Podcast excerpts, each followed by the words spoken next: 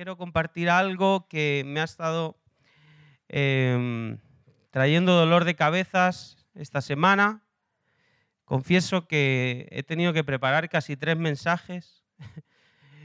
Primero preparé uno y preparé uno, iba preparando uno, Dios me dijo, ese no es. Así que yo le dije, Señor, ten misericordia.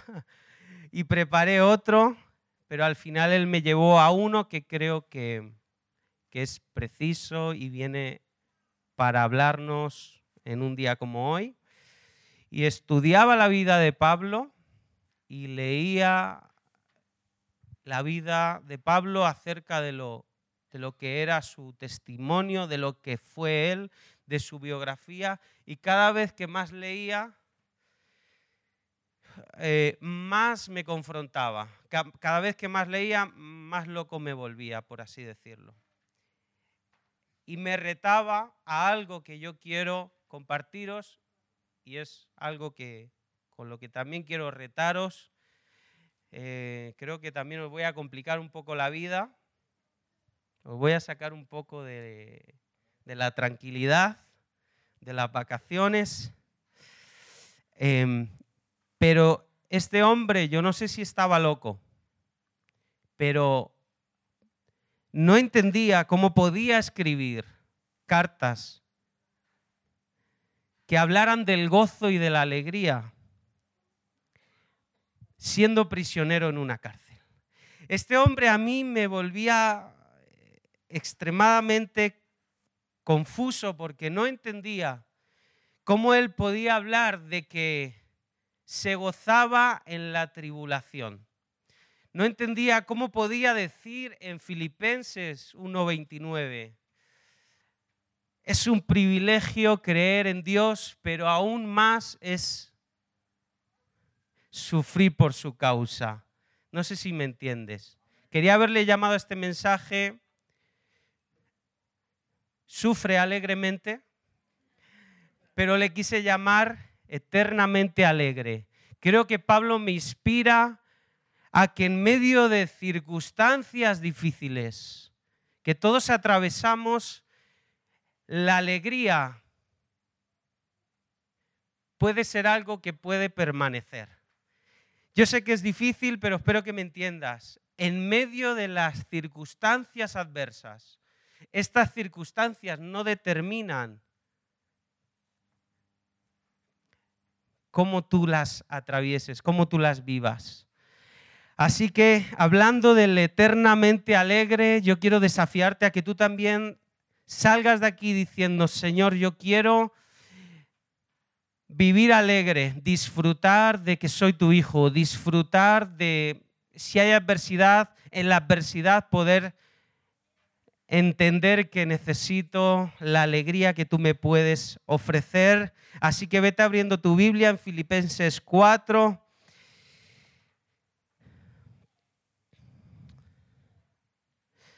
Espero que la palabra pueda traerte una revelación hoy. Espero que pueda transformarte. Espero que pueda cambiarte. Espero que puedas ponerla por, por obra. Es peligroso exponerse a la palabra de Dios y salir de aquí igual, sin ningún desafío nuevo, sin, sin nada que te, te disponga a hacer algo diferente por el reino de Dios. Es peligroso exponerse a la palabra y quedarse pasivo porque te puede hacer más religioso. Entonces, determina hoy que lo que Dios hable, que lo que Dios te diga, que tú lo puedas llevar a cabo lunes, martes, miércoles, jueves y así hasta el domingo. Así que dile si quieres a la persona que está a tu lado, eres o quiero que seas o me gustaría que fueses un eternamente alegre. Que vivas alegre. Que no sé qué estarás pasando, pero vive con alegría.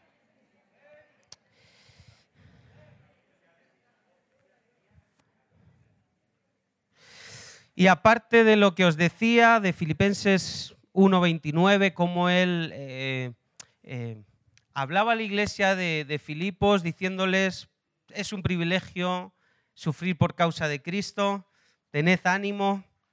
También vuelve a repetirlo en el, en el versículo 11 del capítulo 4 de Filipenses. Una iglesia europea, por cierto, creo que la primera, Filipos, me enteré hace poco. Eh, yo pensaba que era el buen pastor, pero no, creo que se nos adelantaron algunos años antes. Y dice el versículo 11, no lo digo porque tenga escasez, pues he aprendido a contentarme, he aprendido a estar contento, he aprendido a estar satisfecho, a ser feliz, cualquiera que sea mi situación. He aprendido a contentarme. Qué fácil lo escribes, Pablo. Qué fácil lo, expresas desde una cárcel. Qué fácil parece, pero no es fácil. Porque la vida deberíamos saber que es impredecible, ¿no? Que no siempre estamos bien, que no siempre todo es como nos gustaría que fuera, sino que vienen diferentes circunstancias, viene un despido improcedente, viene una enfermedad crónica que no esperabas, vienes en la pérdida de un familiar querido, o sea, la vida tiene circunstancias que tenemos que atravesar, pero cómo las atravesemos depende de nosotros. Nosotros las podemos atravesar de diferentes maneras, incluso hay muchos que se quedan en la circunstancia y nunca consiguen salir. Hay una clave, me encanta, me encanta, creo que hay algo profundo que está queriendo transmitirnos Pablo no es decir ser, estar contento porque sí, forzar una sonrisa como a veces hacemos. Yo, yo también a veces me levanto de mal humor y tengo que forzar una sonrisa y decir, cariño, buenos días. Te amo, mi vida. Y a veces no lo sientes o a veces te cuesta.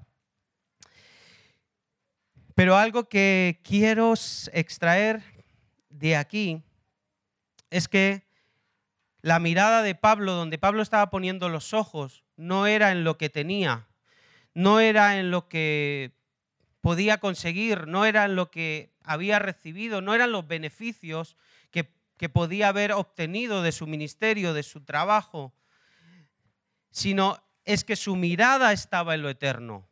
Por eso él podía ser un eternamente alegre, porque él no permitía que lo temporal le impidiese, celebrar lo eterno. Lo temporal, lo que puedas atravesar, lo que estés atravesando, por muy difícil que sea, por muy duro que parezca, no debería de determinar el que tú celebres, el que tú sigas siendo una persona confiada en Dios, en el que tú sigas alegrándote por lo que Cristo hizo en tu vida que las circunstancias no paren quién eres en Cristo, no detengan tu alegría de celebrar que Él un día murió por ti y que Él un día salvó tu vida y ahora tu eternidad no está en esta tierra, lo que realmente vale no está en este mundo, sino que lo que realmente vale está en tu eternidad y está por venir y lo vas a recibir. Así que Pablo ponía su mirada en lo eterno y cada vez que ponía una, venía una adversidad, una prisión, un encarcelamiento, un, problema, mm, iba a decir matrimonial, pero, pero no es el caso, pero muchos atravesamos problemas matrimoniales en la familia, en el hogar, y podía haber puesto su mirada en la circunstancia, pero él dijo, no voy a determinar mi alegría poniendo mi, mi, mirada en el problema.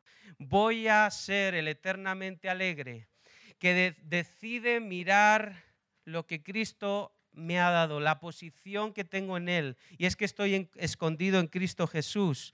Y lo temporal es pasajero. ¿Por qué no mencionas esto con, tus palabras y, y te recuerdas a ti mismo? Lo temporal es pasajero. Lo temporal es pasajero. Y como tú atravieses la circunstancia depende de dónde tengas puesta tu mirada. Y es verdad que la vida nos da a veces muchos dolores de cabeza. Es verdad que a veces pasamos por, por crisis muy profundas y no te niego que es inevitable a veces lamentarse. No te niego que a veces de nuestros ojos corran lágrimas del dolor o el sufrimiento que estamos atravesando.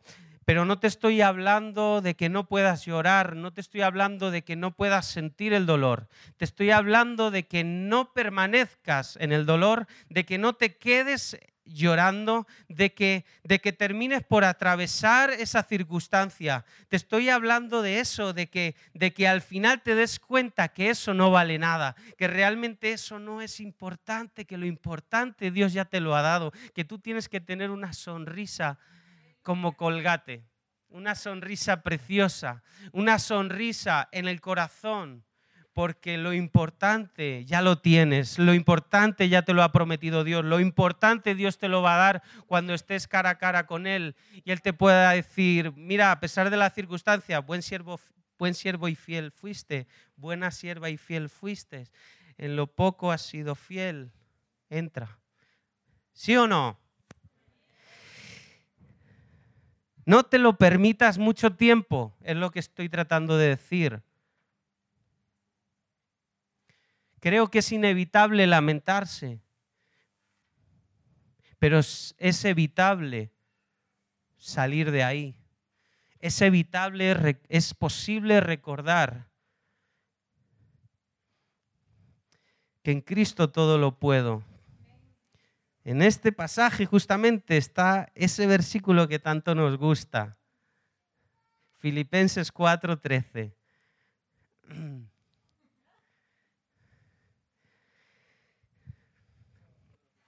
No le des más importancia a las circunstancias que a Dios. No se las des. Dale más importancia a Dios que a, las circunstancias. No le des más valor a las circunstancias que a Dios. Dale más valor a Dios que a las circunstancias. Porque es mayor Dios que las circunstancias. Porque con Él todo lo puedes en Cristo que te fortalece. A ver, si hay una iglesia que lo cree, tiene que aplaudirle mucho más fuerte. Con ese aplauso lleno de fe, tomar esa palabra. Pablo había aprendido a contentarse por encima de toda circunstancia. La pregunta es si tú has aprendido a contentarse, a contentarte por encima de toda circunstancia. Porque tarde o temprano es más, creo que aquí hay gente, probablemente muchos de los que estamos aquí, estamos atravesando esa circunstancia. Y soy consciente de que muchos están sufriendo una dosis mayor de la, de la que deberían de sufrir. Porque todavía no han reaccionado. Todavía no han mirado al, no han mirado al cielo y han recordado cuál es o qué es lo que realmente importa. Así que haz un stop en este momento. No te creas, como se suele decir, la última Coca-Cola del desierto. No te preocupes en exceso.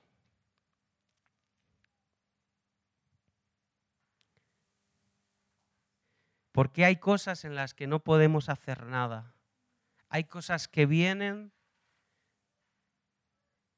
que nosotros no las pedimos, que nosotros no las provocamos, que nosotros no decidimos enfrentar esa batalla. En esas cosas donde tú no puedes, donde tú no lo esperabas, donde, donde crees que tus fuerzas no pueden, no pueden lograr salir de esa circunstancia, lo mejor que puedes hacer es poner una sonrisa y decir, Señor, todo lo puedo, todo lo puedo en un poquito mejor, todo lo puedo en Cristo. Y otra vez me vuelve a decir Pablo, regocijaos. Regocijaos en el Señor siempre. Otra vez, Pablo. Pablo, si yo no puedo ni regocijarme cuando mi gato se mea fuera de su casa, ¿cómo me vas a pedir desde una cárcel que me regocije? ¿Es posible? ¿Será que no estoy, no estoy enfocado? ¿Por qué tanta insistencia, Pablo, en que nos gocemos, nos alegremos en toda circunstancia? ¿Por qué? Yo le preguntaba al Señor, ¿por qué? ¿Qué secreto tiene el enfrentar las cosas con una perspectiva correcta?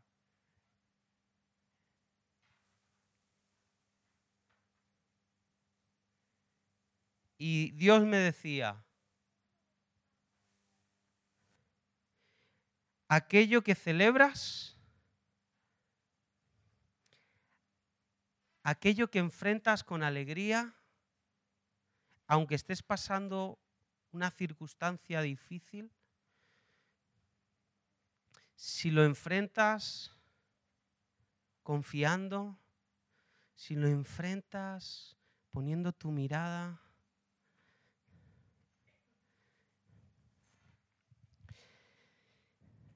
Mirar, aquello que celebras es aquello a lo que le eres fiel. Esa fue la verdad que Dios me dejó, que no fue fácil digerir. Me quedé como vosotros, con una cara así como de, ¿cómo que aquello que celebras es aquello a lo que le eres fiel?